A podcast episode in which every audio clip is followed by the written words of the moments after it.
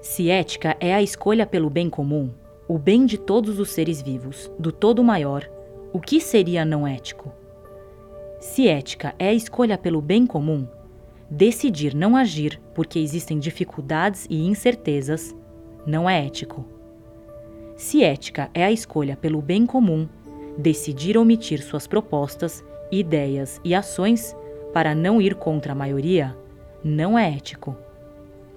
Se ética é a escolha pelo bem comum, decidir viabilizar o viável em vez de procurar tornar possível o impossível, não é ético.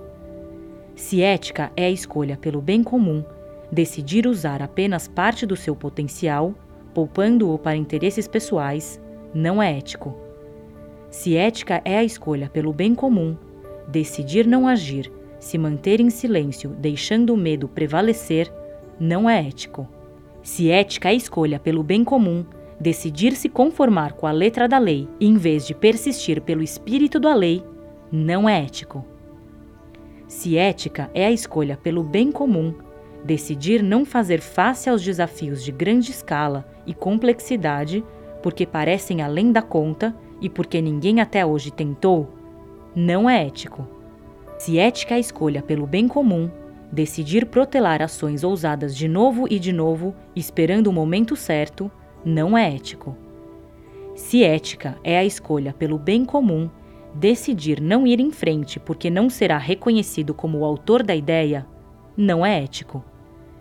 Se ética é a escolha pelo bem comum, decidir entrar no jogo fingindo não perceber manipulações em processo, não é ético.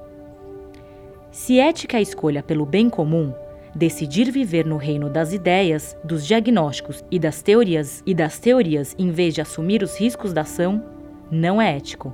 Se ética é a escolha pelo bem comum, decidir rejeitar toda e qualquer proposta diferente, inclusive suas próprias, mesmo quando as ideias tradicionais não estiverem funcionando, não é ético. Se ética é a escolha pelo bem comum, decidir rejeitar qualquer proposta que pareça idealista ou utópica, não é ético. Se ética é a escolha pelo bem comum, decidir deixar tudo como está porque o caminho para a perfeição é muito complexo e difícil de implementar, definitivamente não é ético.